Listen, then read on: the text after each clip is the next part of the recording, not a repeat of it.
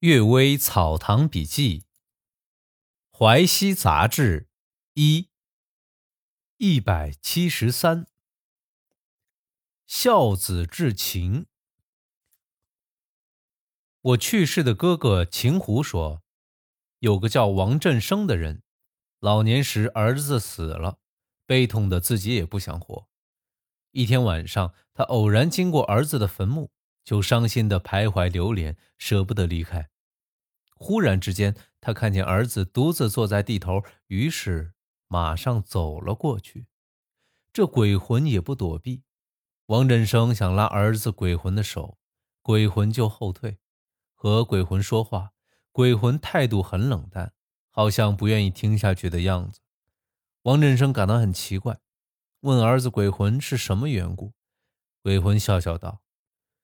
父子的关系是过去的缘分，缘分尽了，那么你就是你，我就是我，又何必反复追问呢？说罢，就掉头走了。从此之后啊，王振生悲痛的思念就一下子消散了。有个宾客说：“假使西河的子夏能明白这个道理，就不会失明了。”秦胡说：“这是孝子的深情。”故意变成这种态度，使父亲免去哀思，和西超让人成密信的意思是一样，但这不是按照常理采用的方法。假如人人都有这种见解，父子、兄弟、夫妇之间都看作萍水相逢一样，这人情不是越来越淡薄了吗？第二个故事，司祭某公。啊，娶了一个姬妾，姿色艳丽，谈笑也妩媚动人，又善解人意。不过啊，他一个人独坐时，常常凝神静思，见惯了也不觉得惊讶。有一天，他说自己有病，关了房门，白天躺下休息。某公点破窗纸，偷偷张望，只见他涂脂抹粉，穿好衣服，戴上首饰，打扮得整整齐齐。然后摆设饮食水果，好像要祭祀什么人。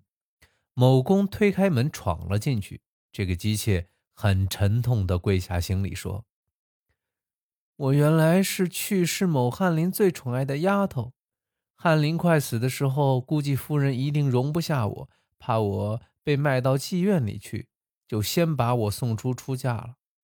临走的时候，翰林低声地叮嘱我说。”你出家，我并不怨恨；嫁到一个好人家，我更加感到安慰。不过到了我的忌日，你一定要在自己房间里打扮得漂漂亮亮来祭祀我。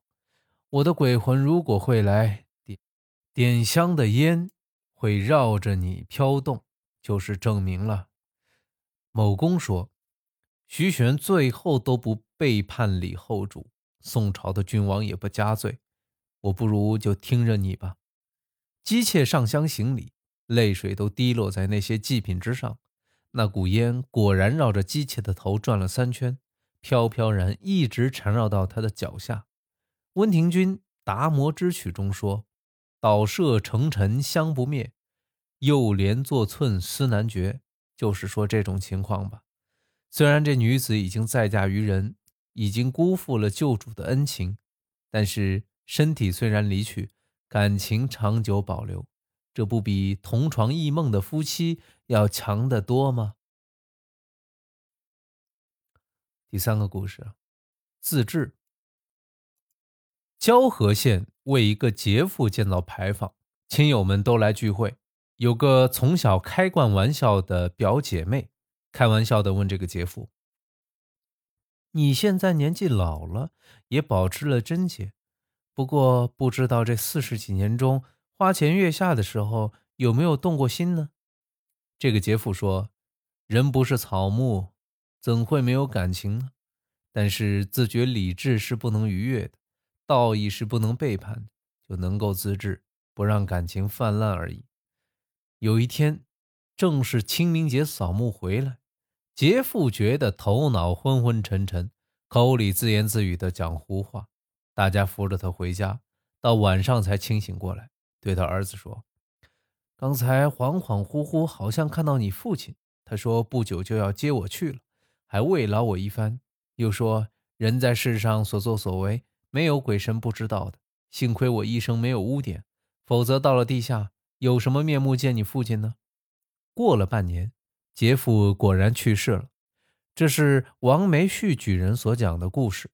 王梅旭啊，还发了一通议论。他说：“佛教要人戒除意念中的恶，这是铲除恶的根本功夫，不是品行高尚的人做不到这种地步。普通人各种关系交叉缠绕，什么想法不会出现呢？但是啊。”只要有所畏惧，不敢乱来，也算是有品德的人。这个杰父的子孙有点忌讳别人讲杰父所说的话，我也不敢指出他的姓名氏族。不过呀，他的话光明磊落，有如青天白日。正所谓纯洁高尚，毫不隐藏，又何必忌讳呢？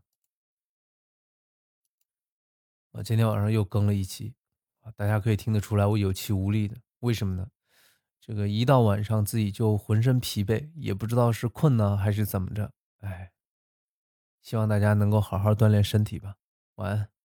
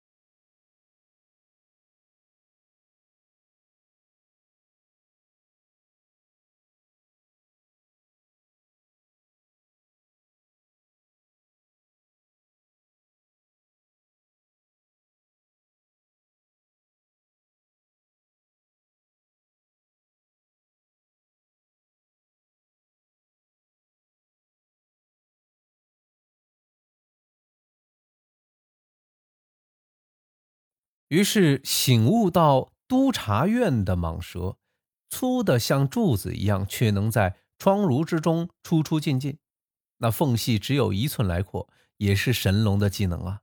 这个月啊，我与副县汪娇雪在山西马观察家遇到了内务府的一位官员。据这位官员说，内务府西石库中藏有硫磺的地方，也有两条蟒蛇，头上呢都长出一只角。全身布满金色的鳞片，为了安全，开库取硫磺时需先打铃，使蟒蛇听到铃声后躲避。奇怪的是，每次开库必见门内硫磺堆积如山，足够取用。用完了又堆得满满的。料想他是不要人进入库房，所以啊，人也不敢随便进去。有人说这就是守库之神。从道理上来说，或者是的。《山海经》中记载的许多山神。